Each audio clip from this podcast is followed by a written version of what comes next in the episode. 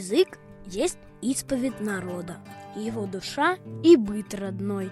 Петр Андреевич Вяземский. По шлагам. Всем привет! Это Тимофей Некрасов. И по слогам детям заждались меня. Я тоже уже заскучал по микрофону и красной лампочке записи. Наконец папа вновь запустил наш подкаст, а вместе с ним и рубрику, которую веду я. Нынешний мой выпуск будет необычен тем, что я буду рассказывать вам не об одном слове, выражении или явлении, которое связано с детской тематикой, а расскажу я вам сегодня о трех словах, которые, бывает, говорят в адрес своих детей некоторые взрослые. Не будем затягивать вступление. Сегодняшние герои – Нюня, Мямля и Рассусоливаться. Начнем со слова «нюня». Сегодня взрослые могут бросить его не только в адрес детей. В наши дни нюней могут назвать человека, который плачет или хнычет по какому-то поводу. Это основное значение. То есть распустить нюни обозначает начать лить слезы. Но не только про слезы может говорить слово «нюня». Нюней или распустившим нюней могут назвать человека, который жалуется на что-то, пребывает в плохом настроении, расстроился и так далее. Если же заглянуть в историю, то там мы найдем удивительное. Но прежде чем я вам расскажу о первоначальном значении слова «нюня» и распустить «нюни», хочу открыть словарь. Тут будет уместна шутка, которую шутят про самих себя лингвисты и исследователи языка. А говорят они так. Если мы не можем найти исторического значения слова или выражения, но чаще слова, мы говорим «слово произошло из звукоподражания». То есть тот человек или ребенок, который плачет, производит звуки, похожие на ню-ню-ню-ню-ню-ню-ню. Ладно, к словарю больше не обращаемся, а вернемся к истории. Оказывается, в древности нюнями называли влажные опущенные губы. Такие бывают у плачущего человека, а чаще у ребенка. То есть распустить нюни – действие губами во время плача. Идем дальше. Теперь о мямле – поисках нужной информации для выпуска папа в словарях снова встретил трактовку, связанную со звукоподражанием. Здесь оно более выраженное, чем у слова «нюня», ведь «мямлить» значит говорить что-то невнятно. Есть и переносное значение. Мямли могут назвать нерешительного, застенчивого человека, которому сложно сделать ответственные шаги в каком-либо деле – есть очень интересный разбор слова, который уносит нас к библейским текстам на иврите. Попробую пересказать его кратко. Сначала из слов «мямля» и «мямлить» выделяется корень, удаляются гласные и получается «мамала» и «мамалата». То есть слово составное, где «м» – предлог или приставка, плюс «мала». Получается «малата», корень. Далее в данном разборе появляется поговорка «Мили Емеля, твоя неделя». Получается, что «мили» или «мямли» – слова от одного источника. Разбор, кстати, делался на основе большого количества словарей. Не буду их все перечислять. Вернемся. В иврите существуют такие слова. Мелил – речь, говорение, пустословие – Мимолел равреван, хвостун. Равмелел, многословный. Милмел, бормотать, лепетать. На основе всего этого сложного, сказанного выше, вот и сам разбор. Мя плюс мля, здесь мя или ма употребляются в значении «кто». Также можно предположить, что вместо мя-ма употреблялось ма-а, в значении песчинка, зерно, грош. Плюс уже знакомая вам мелел в значении говорения пустословия. То есть здесь выражена оценка занимающегося пустословием человеку. Цена слову – песчинка, грош. Далее. Мя плюс мли плюс те.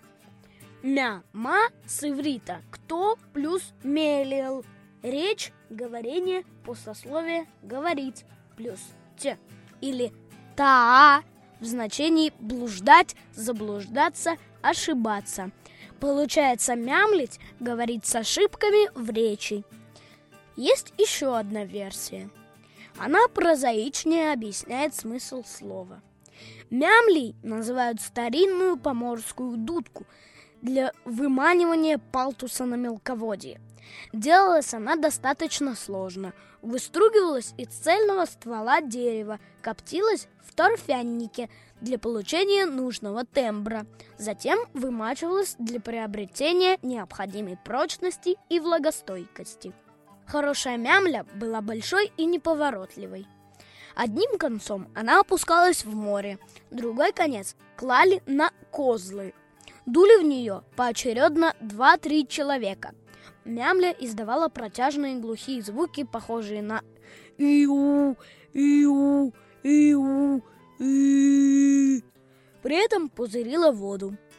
Все это привлекало исключительно крупные экземпляры палтуса – тот выходил на мелководье и застревал там. Рыбакам оставалось только дождаться отлива, чтобы забрать добычу. Кстати, рыба эта была непригодна в пищу из-за своих исполинских размеров. Использовалась она в религиозных целях. Со временем такой вид ловли был запрещен из-за излишней жестокости. Теперь о слове «рассусоливать» или «рассусоливаться», как говорит часто мне мой папа. Все словари единогласно трактуют это слово так. Говорить, рассказывать о чем-то с лишними подробностями. Долго. Папа мой употребляет это слово в значении делать что-то долго, неторопливо. А откуда пришло в наш лексикон это интересное словечко – Существует несколько версий, но все они сводятся к одному и тому же смыслу. Первое. Рассусоливать произошло от словосочетания «сусальное золото». Все знают, что, во-первых, процесс производства тончайшего сусального золота – это очень трудоемко, тяжело и долго. Во-вторых, процесс нанесения сусального золота тоже очень сложный и долгий – Отсюда современный смысл слова. Вторая версия. Сусалом или сусалами раньше называли губы и нижнюю часть лица. Отсюда выражение «получить по сусалам». Сусалом нередко называли не только нижнюю часть, но и все лицо. Согласно традиции, при приветствии люди касались друг друга щеками, то есть лицами. У нас предусматривалось троекратное касание, что увеличивало процесс приветствия. Представьте, а если встретится одна большая компания с другой, рассусоливаться, то есть касаться друг друга щеками, в приветствии они будут очень долго. Ну и заключительная версия, третья. Связана она со словом «сусло», которое имеет одни исторические корни с сусалом. Для того, чтобы приготовить хороший квас, нужно было долго и муторно смешивать квасное сусло, которое было тягучим и вязким, с водой и другими ингредиентами. Процесс этот был долгим и трудоемким. Как вы можете убедиться, современный смысл слова целиком и полностью отвечает своим возможным историческим корням. Какая из версий вам нравится больше? Напишите в комментариях. Это интересно. Ну а тут, внимание, важная информация. Папа принял решение, что внутри его подкаста моей рубрики уже тесно. Поэтому торжественно объявляю, что у меня скоро появится собственный подкаст. Как он будет называться, с какой периодичностью выходить, точная тематика – это пока вопросы для обсуждения. Будьте начеку и следите за новостями по слогам. На сегодня это все. Делитесь этим выпуском в соцсетях, рекомендуйте его друзьям и родственникам. Подписывайтесь, ждите моего соло у микрофона. Благодарю за прослушивание. По слогам с вами разговаривал Тимофей Некрасов. Всего вам доброго. Пока.